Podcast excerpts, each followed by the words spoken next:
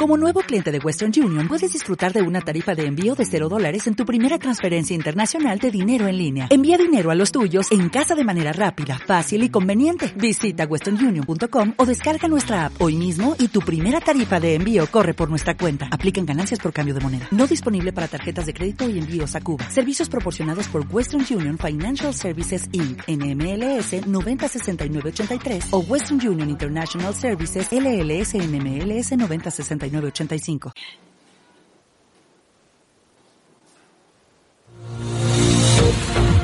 Metódica, programa de actualidad, análisis y debate para acercarnos al acontecer político y actual de Medellín, Antioquia, Colombia y el mundo. Saludamos de manera muy especial a todos nuestros oyentes que siempre nos escuchan a través de Metódica Radio, el programa que emitimos por acústica, emisora web de la Universidad EAFID y que es posible gracias al compromiso, al trabajo y al acompañamiento que nos hace nuestra directora Alejandra Lopera, a quien le enviamos un saludo muy, muy especial. Y por supuesto también le deseamos muchos éxitos y mejoría a su madre, quien ha estado enfermita, entonces nos alegra mucho, por eso no pudimos eh, grabar el programa hace ocho días, pero eh, estamos muy, muy felices de saber que la mamá de nuestra directora se encuentra recuperándose muy bien de su salud. La verdad que un abrazo muy, muy especial para ella, para su madre y bueno, esperemos que todos podamos seguir saliendo adelante frente a esta situación tan compleja. Eh, también agradecerles a ustedes, pues sé que algunos extrañaron el programa, pero estamos de nuevo acá para llegar con buena información, con datos y con esas preguntas que siempre nos gusta cada semana responder con personas expertas y hoy un tema muy importante, el periodismo. Siempre hemos venido hablando de temas políticos, pero hemos dejado de un lado el tema de la comunicación, del periodismo y este va a ser el programa enfocado en ello con invitados muy especiales con quienes vamos a conversar ahorita en nuestro segundo segmento. Sin, sin más preámbulos, entonces, vámonos de una vez con nuestra primera sección. Actualidad. Y en nuestra sección actualidad, pues temas de todo índole en nuestro país. Siguen presentándose en las marchas, las manifestaciones, eh, balances, algunas marchas pacíficas, otras terminan en conflicto. Y la invitación es a eso. Nosotros hemos sido muy insistentes en que eh, salgamos, en que marchemos, en que demostremos el descontento, porque por ley lo podemos hacer, pero por favor, manifestemos y no afectemos eh, los bienes públicos, los bienes que finalmente a todos nos va a tocar apoyar y contribuir nuevamente para la reparación de los mismos. Estamos a menos de 12 días de que se acaben las sesiones ordinarias del Congreso y el gobierno sigue avanzando en el articulado de reforma tributaria para financiar un paquete de ayudas sociales. Según las encuestas preliminares que se están contemplando, el Ministerio de Hacienda, el 40% de las fuentes de recursos van a proveer de más impuestos a empresas y a las personas naturales de mayores ingresos. También después de alrededor de 14 meses de cierre, el gobierno colombiano ya autorizó la apertura gradual de las fronteras terrestres y fluviales con Venezuela en Cúcuta, norte de Santander. Aunque las autoridades venezolanas no han realizado una apertura total de su lado, el paso se estará dando por un corredor humanitario habilitado. Migración Colombia incluso ya informó que se manejarán diferentes horarios y regirá pico y cédula para esta situación. Y ante las nuevas cifras de contagio, desde el Ministerio de Salud se han tomado medidas que se adaptan a las realidades que se viven en el país. Lo anterior con el fin de reactivar también la economía, reducir el impacto de la pandemia en Colombia.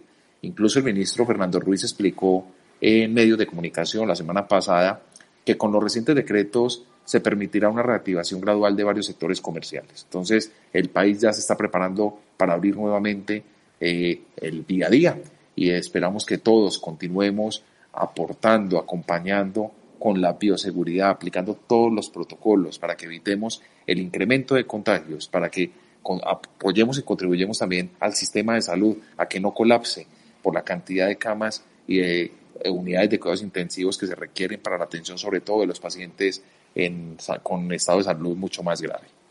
Ese es el contexto que tenemos a hoy, una panorámica de las noticias más recientes, políticas de nuestro país, de los avances, de los logros. Y como les decía, hoy vamos a tener un tema muy especial Y ustedes saben que nosotros siempre lo que buscamos en Metódica es que nuestros corresponsales en los diferentes países, a quien saludo también de manera muy especial, eh, a nuestros corresponsales en Brasil, en Argentina, en Uruguay, en Ecuador, en Venezuela, en Australia, y esperamos que lleguen muchos más de otros países que nos estén escuchando, que estén interesados, que nos escriban y nos cuenten a través de nuestras redes sociales o a través de nuestro correo electrónico andres.cano.metódica.com.co y nos manifieste el interés de ser corresponsal voluntario en el país donde se encuentre. Requisito, ser comunicador social o politólogo y eh, pues tener interés y pasión por la radio. Eso es clave, es fundamental, entonces los invitamos para ello. Y como les venía diciendo, nosotros entonces en el programa central de hoy vamos a tocar un tema y es un tema que surge a raíz de la situación presentada no solo en Colombia, sino en meses anteriores en otros países de América Latina y es específicamente si se ejerce un periodismo libre e independiente en nuestros países. Y esa es la pregunta que hoy vamos a enfocar. Y por eso a nuestro corresponsal en Venezuela le preguntamos lo mismo. ¿Es en Venezuela se ejerce un periodismo libre e independiente? Y esta fue la respuesta que nos dio.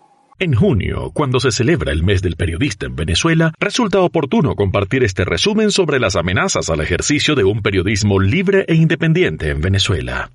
Y comenzamos destacando que la alta comisionada de las Naciones Unidas para los Derechos Humanos, Michelle Bachelet, reveló en su más reciente informe que su oficina ha documentado al menos 66 casos de intimidación, acoso, inhabilitación y criminalización de periodistas, medios de comunicación, defensores de los derechos humanos, trabajadores humanitarios, líderes sindicales y miembros o partidarios de la oposición, incluidos los miembros electos de la Asamblea Nacional de 2015 y sus familiares. En este sentido, el Instituto Prensa y Sociedad, IPIS, destacó en su informe El virus de la censura que en Venezuela se contabilizaron 374 incidencias que acumularon 636 violaciones a las garantías informativas entre enero y diciembre de 2020 periodo en el que una fiebre de represión se dio contra la libertad de expresión y el acceso a la información pública en el país. La curva de casos de vulneraciones estuvo lejos de aplanarse y los atropellos afectaron a 325 personas, de las cuales 194 eran reporteros. Estos mecanismos de control y opresión ejecutados por las autoridades estatales hacia los periodistas, medios de comunicación y ciudadanos fueron los patrones de silenciamiento que más debilitaron las libertades de expresión e información en Venezuela en el año 2020. El miedo y el silencio se acentuaron en un país inmerso en una realidad compleja por la crisis política y económica, en donde las voces de denuncia han sido acalladas por las presiones, las amenazas, el abuso del poder estatal, la desinformación y la opacidad. Estos fueron los síntomas que padeció la libertad informativa en Venezuela durante 2020, el año de la pandemia causada por el COVID-19, y que deterioraron no solamente la salud de los derechos comunicacionales, sino también de la democracia. A través de su sistema de monitoreo y alertas, IPIS registró 338 violaciones en la categoría de agresiones y ataques, 102 por abuso del poder estatal, 63 por limitaciones de acceso a la información pública, 29 acciones administrativas, 13 casos de censura previa, 12 casos de censura interna y un caso de impunidad. El mayor número de casos ocurrió en enero, marzo, abril, mayo y junio, Solo durante abril se registraron 41 casos de violaciones, mientras que en marzo se reportaron 39 hechos.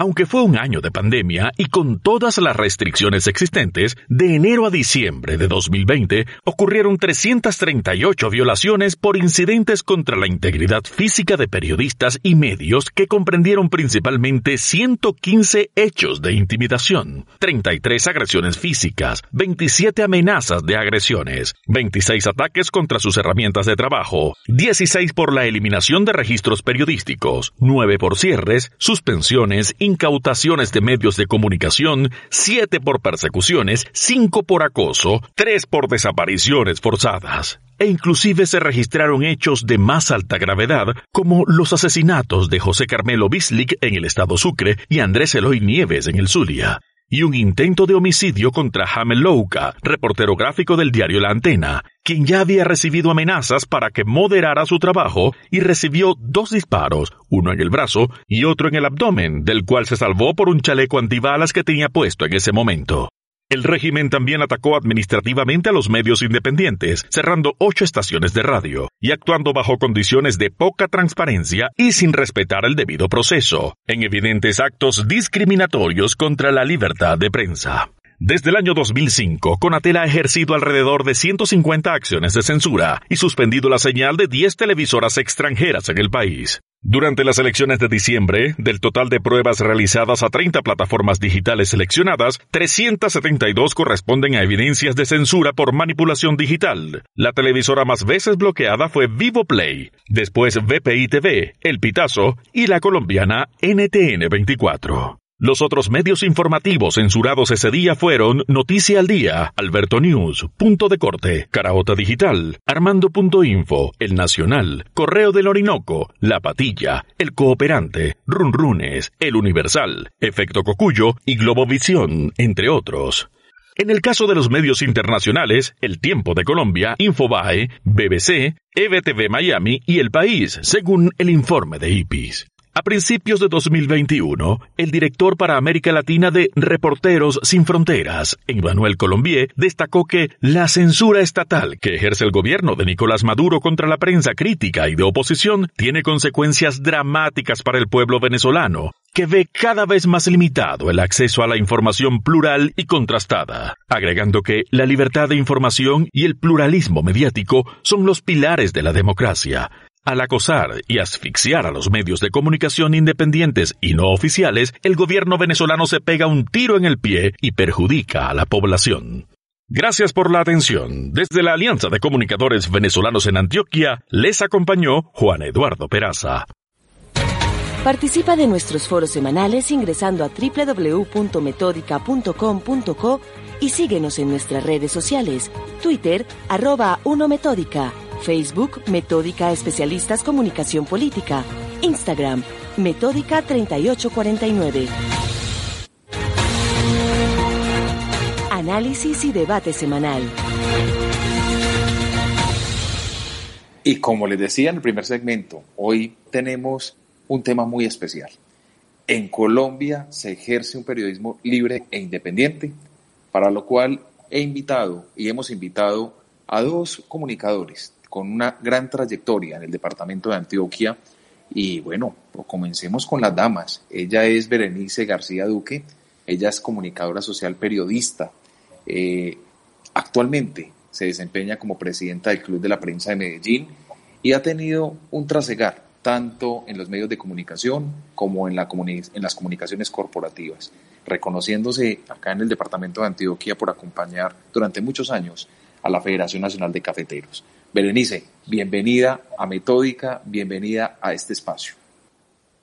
Muchísimas gracias, un saludo muy especial a Andrés, gracias por invitarme aquí a compartir, a dialogar con los colegas, a Néstor López, mi amigo periodista del Trasegar, también lo saludo y lo abrazo, y por supuesto a Alejandra, la directora de acústica. Gracias por esta invitación.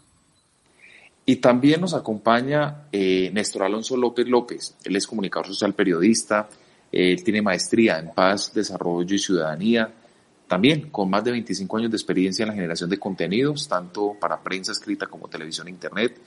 Fue durante 21 años eh, periodista del periódico El Tiempo, Casa Editorial, el conglomerado de medios más importante de nuestro país, y eh, también fue corresponsal pues en Medellín y en Cúcuta. Además, como periodista de la unidad investigativa, su editor en el diario económico Portafolio y editor regional de ADN Medellín. Actualmente es comunicador de la Subsecretaría de Derechos Humanos de Medellín, consultor y generador de contenidos como freelance y se desempeña como corresponsal de la Fundación para la Libertad de Prensa en el departamento de Antioquia. Néstor Alonso, bienvenido y muchísimas gracias por acompañarnos.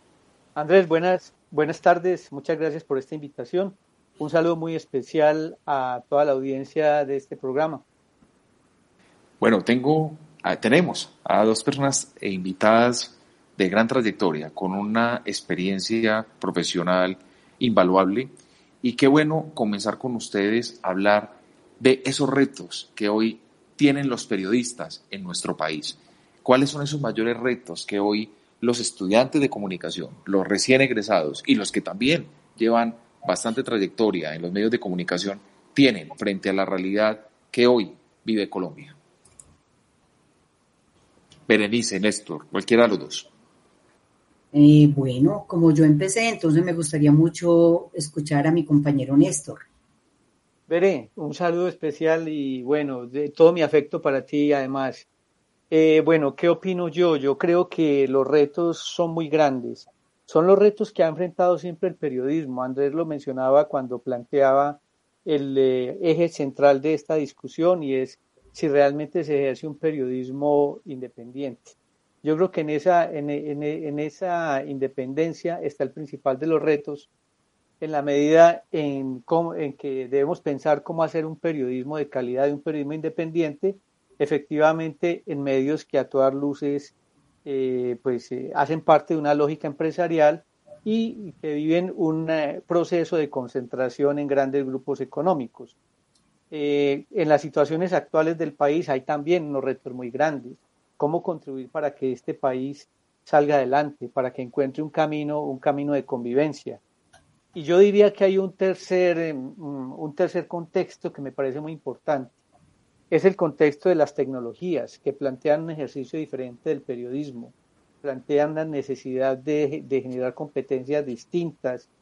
Mm, estos días hablaba con alguien y veía como yo creo que eh, el periodismo está viendo un proceso yo, yo no, me no, sabría si decir de involución, pero vemos como, el, como la labor de los periodistas nace aquí, por lo menos en nuestro país, hacia finales del siglo XVIII, principios del siglo, del siglo XIX, como una afición de personas ilustradas, ¿no?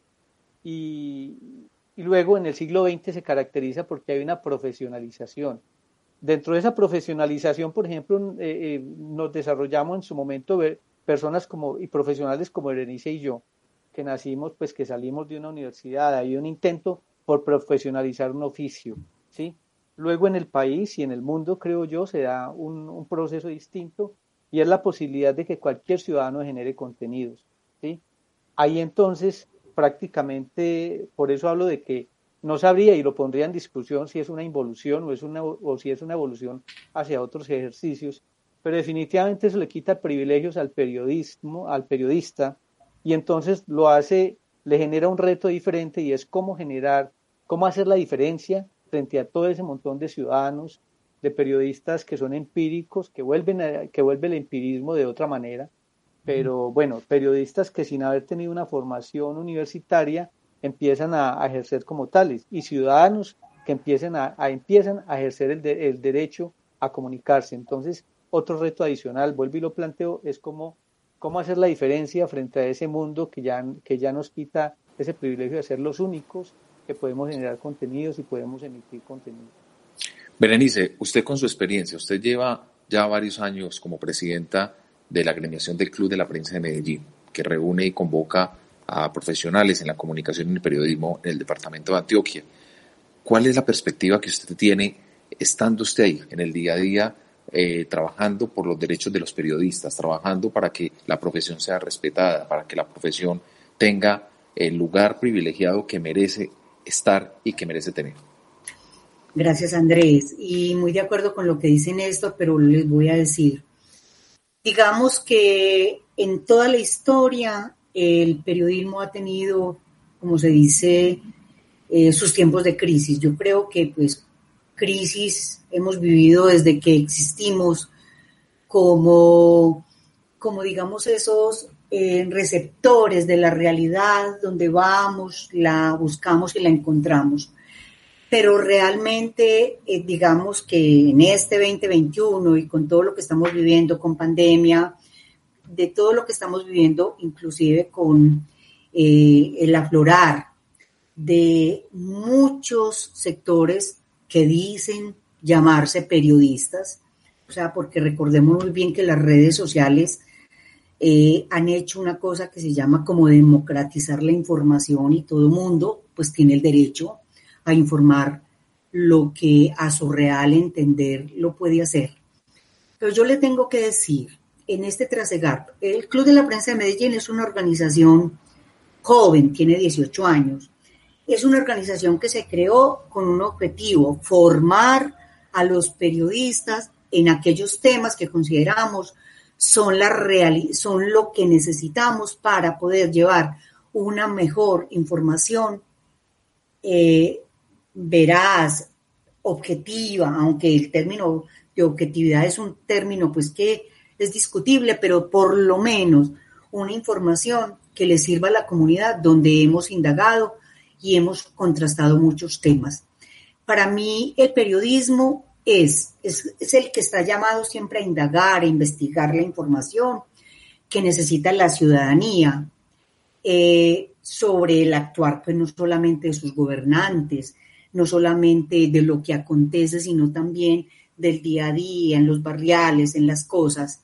El periodismo tiene para mí, desde esta experiencia, no solamente en el Club de la Prensa, sino en 28 años que llevo en este trasegar periodista, lo hice inicialmente como reportera eh, en RCN, eh, en una cadena radial, perdón, eh, lo hice también en, en, la dirección de un noticiero popular, lo hice también en la dirección de unos medios, digamos, institucionales, pero que tenían que ver también con el acontecer de la ruralidad, donde informábamos a los campesinos. Entonces, desde ese punto de vista, no, no me quito del camino en decir que el periodista siempre tiene que ser riguroso, serio, respetuoso, responsable, iluminado, pues discúlpeme en ese término, pero por la búsqueda de la verdad, porque para mí es un factor determinante precisamente para que la sociedad pues tenga eh, de alguna manera lo que hemos denominado nosotros la democracia, mal que bien, mal que, sea, tenemos una democracia y eso, eh, en eso aporta siempre el periodismo. Entonces yo creo que ese ha sido como el gran papel que ha desempeñado, sobre todo pues desde lo que hemos hecho en, digamos, en este siglo, parte del siglo XX, parte del siglo XXI, y en lo que nosotros en el Club de la Prensa reconocemos que debe ser el periodismo. Hemos visto durante muchos años, incluso cuando yo empecé a estudiar comunicación, pues ya se definía que era un ejercicio eh, difícil, de los más peligrosos para ejercer en Colombia. Y hemos visto agresiones y hemos visto una realidad del país que se ha presentado en el último mes. E incluso hay cifras que hablan más de 129 agresiones a periodistas. Estos son datos entregados por la Fundación para la Libertad de Prensa, FLIP. Eh, y, vimos incluso afectaciones eh, a instalaciones de la revista Semana, del canal RCN Televisión, eh, por los cuales incluso la Asociación, la Asociación Internacional de Radiodifusión, AIR, rechazó estos hechos y explicó que esa clase de agresiones coartan la investigación periodística. Frente a estos hechos, frente a esta situación de vulnerabilidad en la que se encuentran los periodistas y algo la salvedad, también eh, vemos que muchos colegas eh, han resultado y algunos han fallecido a raíz del COVID y quizás no han sido personas priorizadas para acceder a la vacuna, independiente de su edad. ¿Cómo analizar esta situación? ¿Cómo ver esta realidad del contexto de Colombia ¿Y cómo lo ven ustedes? Néstor, que ha trabajado en los medios, usted mismo, misma, Berenice, que acaba de decir que estuvo durante tanto tiempo en la radio, eh, ¿se, diferencia mucho o es que ahorita con esta situación eh, pandémica y con esta situación de eh, hechos agresivos contra la libertad de prensa, pues volvemos a estar en el ojo del huracán? Mm, bueno, ah, bueno, no sé si, si para el caso volvemos al, a, la metodología de que le damos la palabra a las damas. Pues yo no, yo, yo suelo ser, suelo abogar más por la, por, por, la igualdad de género, ¿no? Entonces ustedes lo dirán que otra cosa. Eh, yo, yo quiero empezar eh, marcando diferencia con el Club de la Prensa, porque sé que el Club de la Prensa ha dicho en varias ocasiones que los periodistas necesitan cierta prelación para el tema de la vacunación. Mi, mi posición personal es que no debe ser porque claramente hay una mm, tendencia de distintos gremios y distintas personas en el país eh, a, buscar saltarse la fila de los vacunados para, llegar primero a las vacunas. Creía que cada uno, los abogados lo han pedido, los jueces, pues claro que lo piden, eh, el sector de salud con toda la razón, pero ellos sí con toda la razón, pero diría que asimismo cualquier gremio tiene las mismas razones que los periodistas para, para tratar de, de, llegar primero a las vacunas.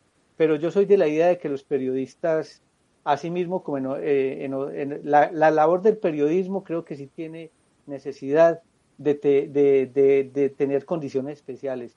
Más creo que los periodistas no tenemos por qué ser ciudadanos con mejores condiciones que el resto de la población. Eso para empezar.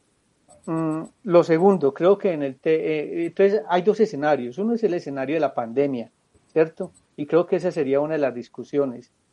Otra discusión muy diferente sería el escenario del el, escenario de las protestas. Y yo les propondría a ustedes entonces que nos centráramos en uno y en otro porque creo que ahí los análisis pueden ser diferentes, aunque es posible que en alguna en alguna eh, en algún momento se mezclen. Pero empezaría por plantear esta posición frente al tema de la pandemia y a cuál ha sido la afectación de los periodistas, que efectivamente ha habido mucha afectación. Y más allá del tema de la pandemia, creo que el problema del periodismo, aquí, aquí había un problema con los periodistas y es la vulnerabilidad económica del periodista, cómo el periodista es vulnerable económicamente. ¿sí? Eso, eso pondría ahí, en primer término, en cuanto a un análisis de la situación del periodismo en la pandemia.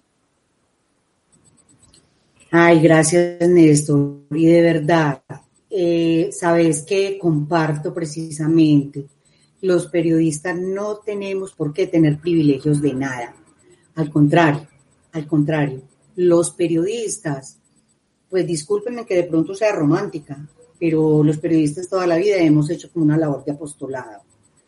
Toda la vida hemos estado en medio de la trinchera, en medio de las cosas, obviamente eh, hablando como, como, como debe ser, con la responsabilidad de preservar la vida, porque ninguna noticia, y ningún cubrimiento, pues eh, merece que vos perdas la vida por hacer eso. O sea, ante todo, la preservación de la vida.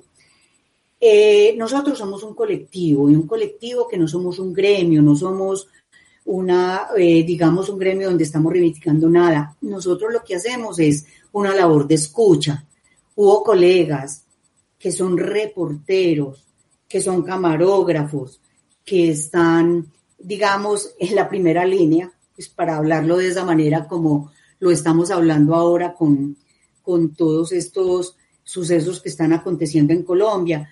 Un grupo de reporteros que buscó a una organización que tiene más de 200 periodistas agremiados, pues porque han querido, porque no, no, no cobramos membresía. Estamos aquí porque queremos, porque queremos formarnos y capacitarnos. Ese grupo de colegas dijo, eh, Club de la Prensa, los eh, reporteros, los camarógrafos que estamos ahí, estamos sintiendo que también necesitamos pues que haya una voz que nos ayude para que también tengamos priorización en las vacunas. Y efectivamente eso hicimos. ¿Qué hacemos nosotros? Escuchar, eh, analizar y decir, listo, vamos a. Pero eso no significa que los colegas ni que ninguno de nosotros queramos ser, eh, eh, estar en primera línea ni que nos privilegien por eso. Lo que creemos desde el punto de vista periodístico es que sí, así como eh, la sociedad necesita quien la proteja, el periodismo, el periodismo sí está haciendo una labor cercana a la sociedad donde tiene que preservar los derechos, los deberes, la ciudadanía, el derecho a que la gente reciba la información veraz y oportuna y que a, que la audiencia tenga el derecho a ser informada como debe ser, con la realidad. Entonces, por eso consideramos que sí era también parte de nosotros. Pero si nos decís, y si nos dicen, ah, no, es que los médicos, obvio primero los médicos, obvio eh, las autoridades mismas que están cuidándonos, obvio el sector, mejor dicho, eh, sentimos que aquí todos somos prioridad, pero como somos un colectivo donde creemos que eh, la prensa está haciendo una labor histórica, histórica en un momento de pandemia, creemos que sí, que hay que preservar también la vida de esos colegas y sabemos cuántos hemos perdido y lo conocemos y los tenemos en los datos. Pero más que nos, más que el gobierno eh, nos haga un favor, no, nosotros no pretendemos eso. Nosotros quisiéramos que la sociedad, la sociedad quiera, requerimos a este periodismo para que nos entregue la veracidad de la información. O sea, realmente quien, quien consideramos debe reclamar que requiere el periodismo, verdadero periodismo, es la, la audiencia, es la comunidad. ¿Se podría hablar entonces que existe una desprotección a los periodistas en Colombia?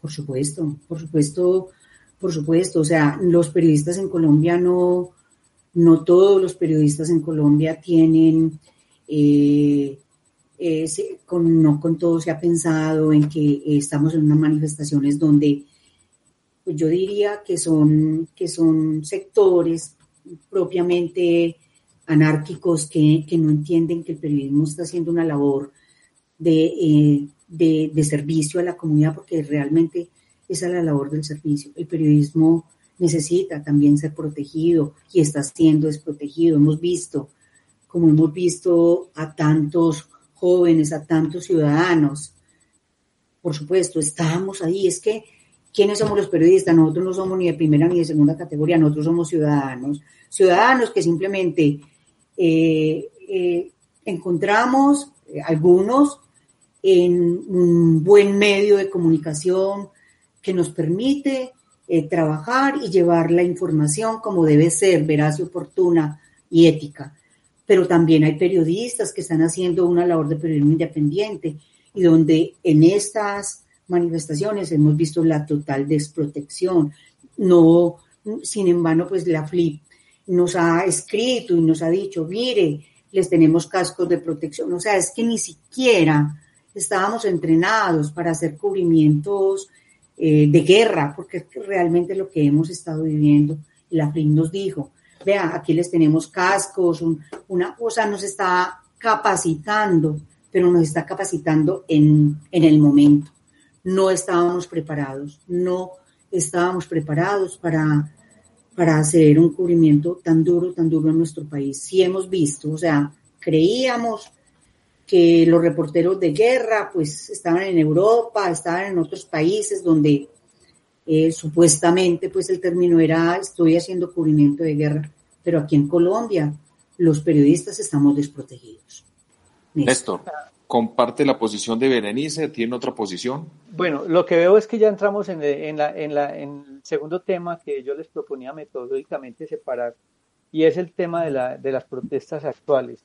Ahí es donde yo les planteaba ese, eh, ese cuando les, les hablaba de ese desafío, ese tercer desafío, ese tercer contexto desafiante, el contexto de la tecnología. Yo creo que la, la, la pandemia nos lo mostró, pero nos lo profundizaron eh, las protestas actuales, ese ambiente donde buena parte de la información de los ciudadanos no pasa por los medios tradicionales, donde buena parte de los ciudadanos se está informando a través de las redes y donde Bere y, Andrés les cuento o les reitero es, es eh, buena parte de los periodistas que están en la calle no son los periodistas de los medios tradicionales, son periodistas de medios comunitarios, de un periodismo que, como les digo, no se hace con, no lo hacen los periodistas salidos de las universidades, sino periodistas que han, han asumido un papel dentro de la comunidad valiéndose del artículo 20 de la Constitución, que así lo permite.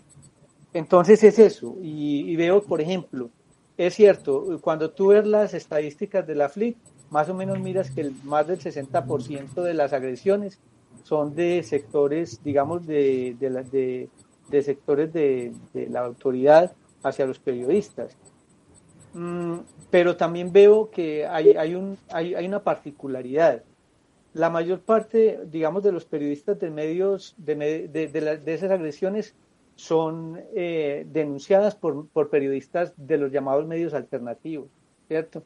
Mientras tanto, los marchantes están eh, agrediendo con más frecuencia a, los periodistas de los medios de los medios tradicionales, de los medios masivos que llaman. Y eso es que, y, ahí es donde yo señalo que se está generando una disyuntiva que es bastante peligrosa, ¿cierto? Que entre los, entre los periodistas de los medios masivos y los periodistas de los medios alternativos, donde unos son atacados por unos y otros son atacados por otros, pero siempre recibimos ataques. Pero además donde lo más importante y lo más grave es que creo que se está estigmatizando. Bien porque unos dicen que los periodistas de los medios masivos le sirven a unos intereses de una élite de este país, o bien porque de los eh, estamentos oficiales se dice que los, medios, que, los, que los periodistas de medios alternativos están ejerciendo una acción militante de parte del o del lado del movimiento social y de parte de los marchantes y de parte del paro. Entonces ahí sí me parece que conceptualmente se marca un riesgo bastante grande, ¿cierto? Y ese que a veces inclusive nos lleva a dividirnos entre, entre, entre quienes ejercemos la acción, la actividad del periodismo. Eh, nosotros incluso conocimos en Metódica un comunicado que nos enviaron 100, está firmado por 104 camarógrafos y reporteros gráficos eh, del departamento. Ellos aseguran a través de este comunicado eh, que hay atropellos y ataques permanentes al ejercicio de la libertad de prensa, tanto a fotógrafos, videógrafos, en el cubrimiento del paro nacional de Colombia. Eh, frente a ello, pues ellos manifiestan en este comunicado que, ante todas estas situaciones adversas como gremio exigen eh, garantías por parte del Estado y de todos los agresores a la labor fotoperiodística dentro del marco de la libertad de prensa para el buen desempeño y desarrollo de un periodismo equilibrado y ético. Hacen un llamado incluso urgente a la comunidad internacional y a las organizaciones de la libertad de prensa y derechos humanos para velar y cuidar las garantías de su ejercicio profesional, tanto en el cubrimiento como en las publicaciones realizadas sobre los acontecimientos. Eh, condenan todos los hechos violentos y agresiones realizadas en contra de su labor en las calles pues como lo manifiestan, son un atentado directo contra la libertad de agresión, información y divulgación que pone en riesgo el derecho de los ciudadanos a estar informados y reclaman y exigen el absoluto respeto por la vida, por su libre ejercicio fotoperiodístico, sin importar si hacen parte de algún medio o son prensa independiente. Entonces vemos que 104 eh, también fotógrafos y periodistas se manifiestan y frente a ello, pues creo que complementa muy bien lo que dijo Berenice y lo que dice Néstor al respecto. Nosotros también estuvimos y le preguntamos a periodistas muy reconocidos de nuestra región, a periodistas que trabajan o que han trabajado en la radio, en la prensa, en la televisión, y le hicimos la pregunta si en Colombia se ejerce un periodismo libre e independiente. Y estas fueron las respuestas que nos dieron. Periodismo libre e independiente. Bueno, a mí me gusta hablar más de un periodismo condicionado por diversos factores. Uno, los medios son directorios políticos o representantes de ideologías partidistas. Los dueños o familiares son activos en la política y tienen socios, amigos o familiares vinculados a los grandes negocios públicos y privados. Eh, lo segundo es que este es un país violento, cuestionado inclusive por el tratamiento a los derechos humanos. Tenemos violencias cruzadas en medio de una justicia con alta dosis de impunidad. Tenemos guerrilla, paramilitares, abusos de la fuerza pública, crimen organizado y delincuencia común.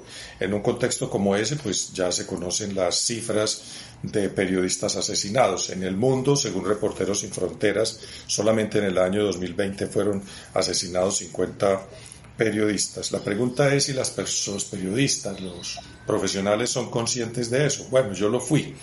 Durante 40 años tuve un buen margen para ejercer el periodismo. Los últimos 12 los pasé denunciando hechos de corrupción y de rentas criminales, hechos que recogí en mi último libro Las Oscuras Fortunas de Colombia, que es bestseller en Amazon. Tuve amenazas, me movilicé en carro blindado, suministrado por la empresa en la que laboré, afronté agresiones verbales de todo tipo. Al final puedo decir que cumplí mi tarea y hoy estoy dedicado al bello oficio de escribir los libros. He publicado 15 y los últimos tres los he obtenido un reconocimiento como bestseller en Amazon. Bien sabemos que el periodismo es una de las herramientas más importantes para que los ciudadanos puedan verificar la transparencia de los gobiernos en una democracia. Sin embargo, y aunque es considerado un derecho fundamental en el artículo 20 de la Constitución Política de Colombia, el periodismo ha sido históricamente vulnerado y amenazado en nuestro país.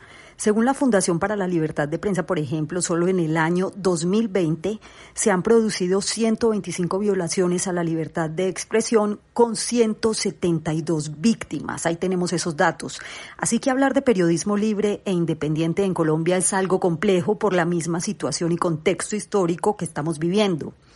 La libertad de prensa sin duda es una de las mayores manifestaciones de la libertad de expresión y de conciencia, bajo la cual las personas pueden expresarse libremente y sin temor a coacción o represalias sus opiniones y pueden informar a la población.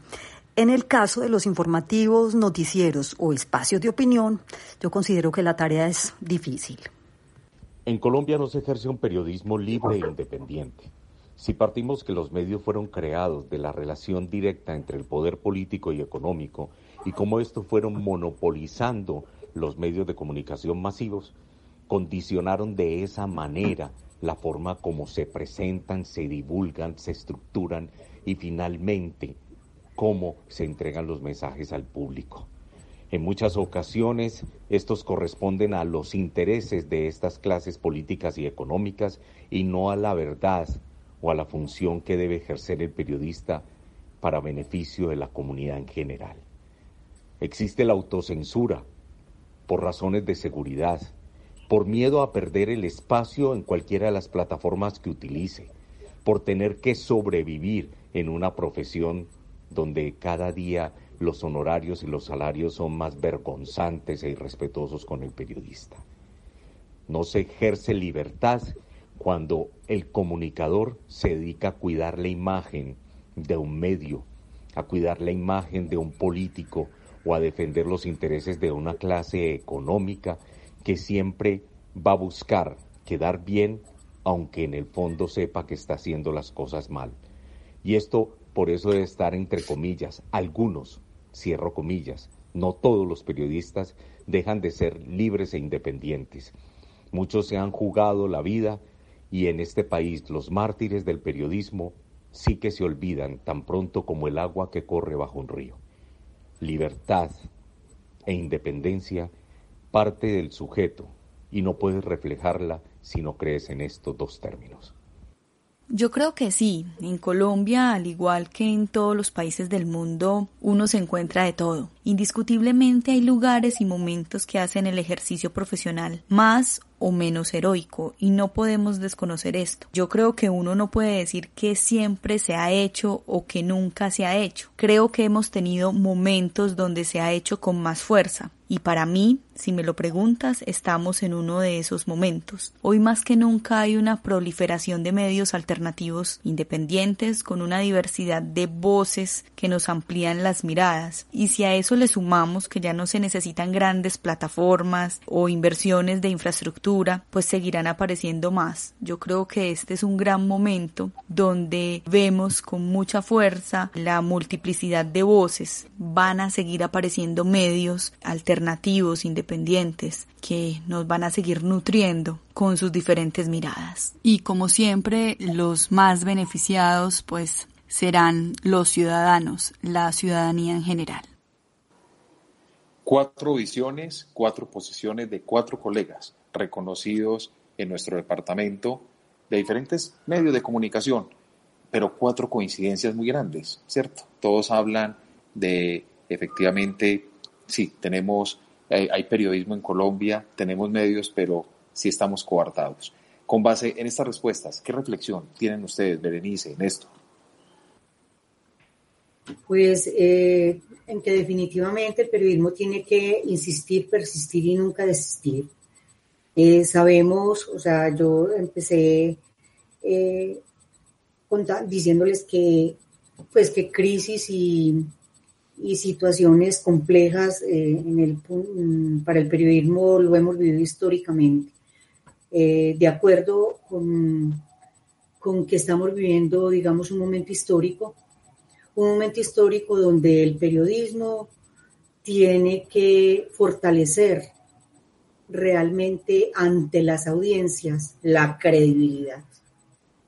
Eh, vivimos momentos supremamente complejos donde las audiencias eh, a veces no entienden si lo que les están dando es información o es propaganda. alguno de nosotros que hemos estudiado el término y que sabemos analizarlo, comprendemos que eh, sobre todo en el ámbito nacional se está trabajando mucho en lo que tiene que ver con propaganda totalitarista, con propaganda, con propaganda para la guerra, y donde ojalá los periodistas podamos hacer esa labor que es bien compleja porque pues sabemos muy bien la función nuestra, pero una función que en la cual hemos analizado y hemos profundizado es eh, de qué manera podemos hacer una labor de educación a las audiencias, donde sepan discernir, analizar qué, qué es lo que se les están entregando, no solamente por las redes sociales, y que sepan decantar, porque esto es, mejor dicho, una acumulación de, de noticias, una acumulación de más que noticias, es una acumulación de información y donde creo yo pues que el periodismo tiene que seguir siendo, o sea, para mí hoy en día y en esta crisis el periodismo es más, el periodismo responsable y ético es más vigente que nunca. Eh, nos toca una labor ardua, tremenda, porque estamos con las redes sociales, con los, compitiendo con los emporios económicos, de medios de comunicación, etcétera pero donde el periodismo tiene que prevalecer, para mí. Eh, ¿Y cómo? Yo pienso que estamos abocados, eh, los que creemos, los que creemos en que el periodismo es vital y que le presta un servicio a la sociedad, que hagamos una gran reflexión y de que entre todos, entre todos, nos movamos, nos toquemos, y no dejemos pues dejar pasar y dejar hacer, o sea, que, que, los periodistas realmente eh, que creemos en que esta es una profesión que le sirve a la humanidad, pues nos movamos y, empecemos como por, por retomar algunos el camino, otros por hacerlo, porque es que hay, aquí no, no podemos hablar, Andrés, y de verdad, Alejandra ni Néstor, aquí no podemos hablar de totalitarismos. Aquí tenemos que pensar en que hay igual lo que está pasando en esta sociedad colombiana, núcleos, grupos, subgrupos, muchas cosas. Néstor.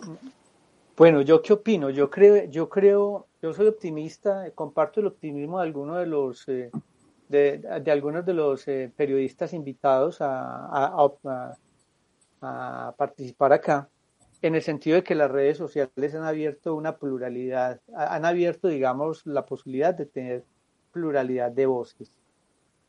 Pero creo que, y ahí soy crítico en una cosa, creo que ni el periodismo de los medios, ni el periodismo, o sea, ni el periodismo de los medios masivos, ni el periodismo de los medios alternativos, está, o sea, está, está cumpliendo con algo fundamental y es hacer un periodismo para entender. Mm, lo vemos en las marchas, lo vemos en, movimiento, en el movimiento social actual que no tiene precedentes, así como la pandemia no tiene precedentes como crisis en la historia de un siglo. Creo que este movimiento social que hoy día llamamos paro o que llaman, eh, y bueno, paro nacional, eh, tampoco tiene precedentes en la historia reciente del país. Y creo que hay una deuda por saber leer, una deuda de los periodistas por aprender a leer los movimientos sociales. ¿sí? Eh, no, no, no podemos caer en cosas simplistas como las que se quiere hacer pensar desde algunas eh, esferas políticas, que este simplemente es una es culpa de uno u otro personaje de la política, o que simplemente nos están tomando los vándalos, ¿cierto? Yo creo que hay que leer un, hay que leer este movimiento social de una manera integral, hay que mirar cuáles las razones objetivas, sociales, económicas y históricas realmente hay que hacer una lectura del modelo social que impera en este país. Yo creo que hay que hacerle preguntas, pero también hay que hacerle críticas al modelo de, al modelo de democracia que tenemos y creo que es justo lo que están haciendo los jóvenes en este momento. Y de ahí también parto para decir que también hay que hacerle críticas y preguntas al periodismo que estamos ejerciendo. Entonces yo creo que no se está ejerciendo un periodismo, el periodismo que se necesita ni siquiera, ni, no lo está, ejerciendo desde los medios tradicionales, pero tampoco se está ejerciendo desde, tampoco se está llenando ese vacío desde los medios alternativos, es hacer un periodismo para entender. Y, me, y lo quiero explicar de una manera gráfica, porque así han tratado de plantear la división muchas veces, y es que los por ejemplo, en los noticieros del mediodía se muestran, eh, bueno, muestran lo que pasó el día anterior en la marcha y en, y en, en, los actos de vandalismo. Obviamente con eso la, protesta sale mal librada. Y, y, mientras tanto los periodistas que se mueven en redes sociales y en los llamados periodistas alternativos muestran la otra cara de la moneda, que son los actos culturales, los actos eh, eh, digamos, ciudadanos, los actos creativos de protesta durante las primeras horas del día. Los dos obviamente son, si lo vamos a ver por el hecho mismo, son, son ninguno de los dos dice mentiras, los, dos están reflejando un momento de esa realidad. Sin embargo, ninguno de los dos está aportando para entender, para entender la, la real dimensión del, del asunto y para pues entender las razones, ¿no? entender el, fenómeno en, su, en, su, en toda su dimensión, entender las, las razones y entender cuál y, tratar de buscar puntos de salida, puntos de solución. Creo que ahí todavía hay muchísimas deudas. Pero vemos también que, o sea, ahorita decíamos y Néstor me manifestaba que le pusiéramos como un orden a la conversación y a las intervenciones.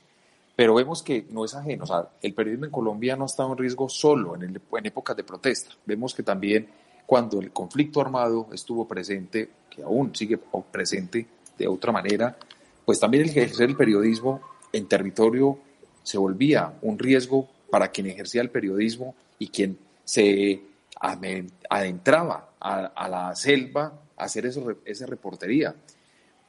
Si vamos a, esa, a la época de los 90 incluso, con el narcotráfico, también el periodismo sufrió ataques en Colombia por el hecho de, de informar de manera oportuna y adecuada a la ciudadanía. Pero también vemos y escuchamos a uno de los periodistas que, que nos mandó su audio, que, pues él mismo lo dice, hay medios de comunicación en Colombia que hacen parte de familias políticas, de conglomerados económicos. Eh, ¿Será que el hecho de tener esa visión o, ese nacimiento de esas corrientes, pues hace que el periodismo pierda objetividad al respecto. Ustedes en algún momento cuando ejercieron el periodismo en estas casas se dieron cuenta que, su, que la opinión y, el, y la buena información era coartada, les llegó a ocurrir el hecho o conocen de alguna situación que se presente en algún medio de comunicación, no tenemos que referir nombres acá de medios, eh, frente a este hecho puntual de donde la libertad de prensa se ve limitada?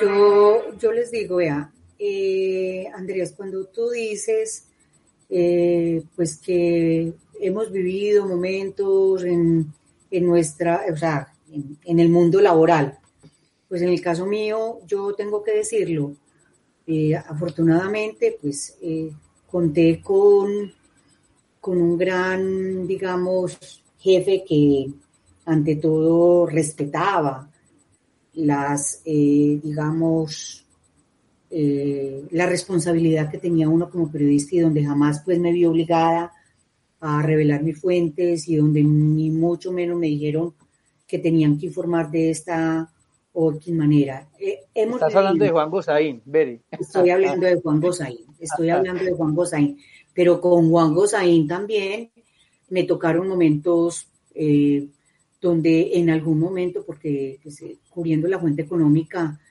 di una chiva nacional y él pidió que yo le contara pues quién había sido mi fuente y obviamente pues, como, como él lo sabe y como yo lo sé, le dije, maestro, pues yo, tú sabes que yo no te voy a revelar mi fuente, entonces me hizo pues una, un cuestionamiento, pero que fue más anecdótico que ni más, porque eh, siento que hubo muchísimo respeto en ese sentido. Me dijo, mire, es como si el papá de la casa supiera que hubo un cambio y que a un hijo le resultó un puesto y que el papá de la casa no se diera cuenta, sino que se diera cuenta a otro. Yo le dije, exactamente, si lo, me lo vas a hablar así, maestro, yo te lo voy a decir.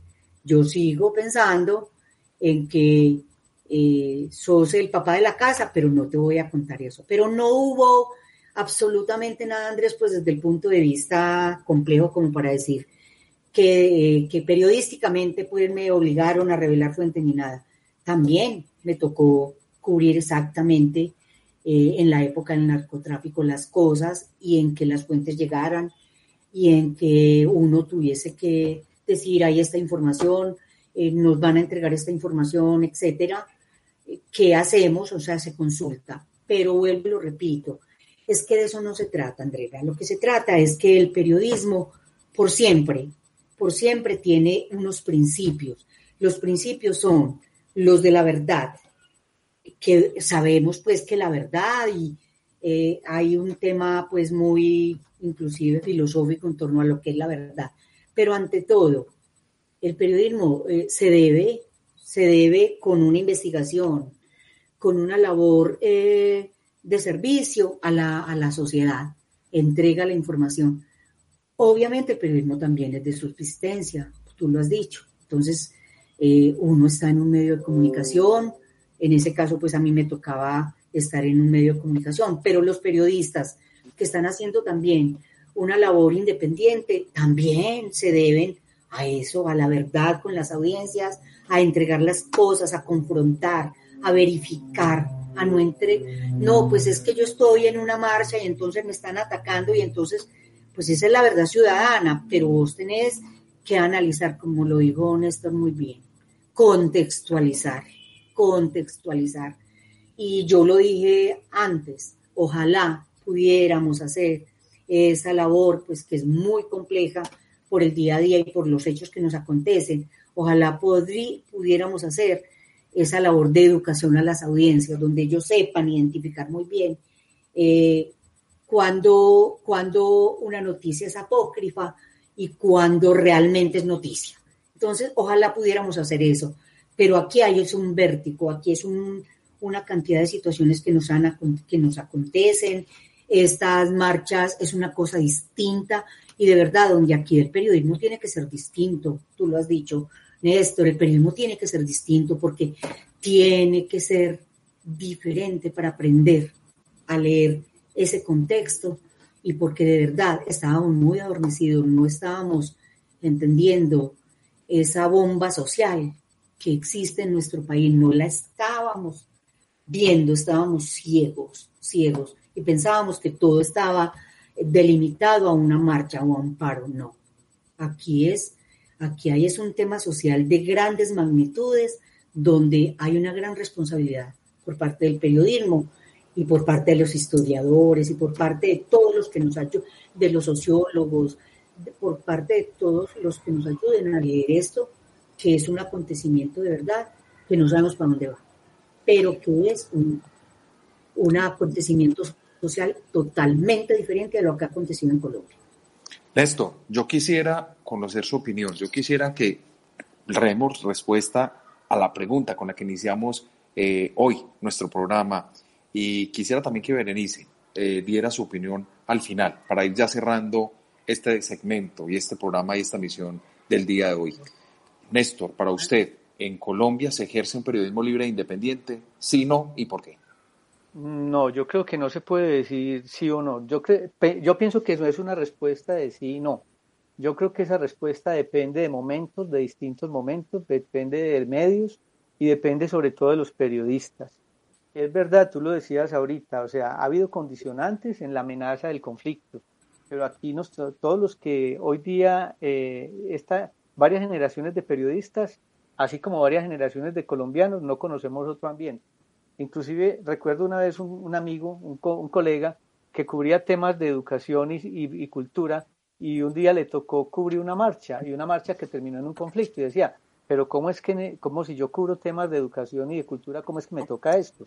Pero es porque realmente el conflicto permeó todos los aspectos de, de la vida de nuestro país eso por un lado. Segundo, yo sí creo que hay un condicionante en el hecho de que los medios estén concentrados en los principales grupos económicos de este país para el ejercicio de un periodismo independiente. Creo que eso atenta contra un periodismo independiente. Eh, efectivamente, no es un tema del que el día a día haya alguien que esté encima de ti diciéndote qué puedes y qué no puedes publicar, pero obviamente si yo hago parte de, de, de, un, de un medio que es dueño del conglomerado, que es dueño del hombre más, que perdón, que es propiedad del hombre, del hombre más rico de este país, pues yo sé que yo no puedo, que, por lo menos si voy, si voy a decir algo en contra de, de, de, alguna de las empresas de él, pues voy a tener que hacer una consulta al director del periódico o, o el, el, medio. O si yo soy, o si yo soy del, del, del medio de Ardila Lule, o soy de los Santo Domingo, o soy del Grupo Semana hoy día también. Nadie, prácticamente ninguno de los medios actuales se salva de eso. Entonces eso sí condiciona, pero eso no, eso no es una, no es, no es un motivo para que el periodista renuncie a hacer por sí mismo un trabajo independiente y a buscar los mecanismos para hacer un trabajo, un trabajo de calidad y un trabajo independiente. Tiene que buscar los medios. Cuando el periodista eh, cuelga la toalla, todo está perdido. No hay, no hay batallas, no hay peleas que dar. Cuando el periodista tiene, unas, eh, tiene una convicción frente a cómo se debe ejercer de verdad el periodismo, creo que ese es un punto de partida, no es un punto de, eh, no es, no es nada que tenga ganado, pero si eso no existe, ahí se apague y vámonos, no existe nada más que hacer. ¿sí? Hay condicionantes, pero el primer condicionante y el peor de todos es la limitación del, pobre, del, del propio periodista que no se plantee retos y no se plantee una utopía eh, el ejercicio de un, de un, periodismo de calidad y un periodismo independiente, así sea como una utopía. Pero, pero como todas las utopías, tienen el riesgo de poderse realizar con un poco de esfuerzo y de tiempo. Berenice, en Colombia, ¿se ejerce un periodismo libre e independiente? Eh, también no se puede responder tajantemente a la pregunta, Andrés.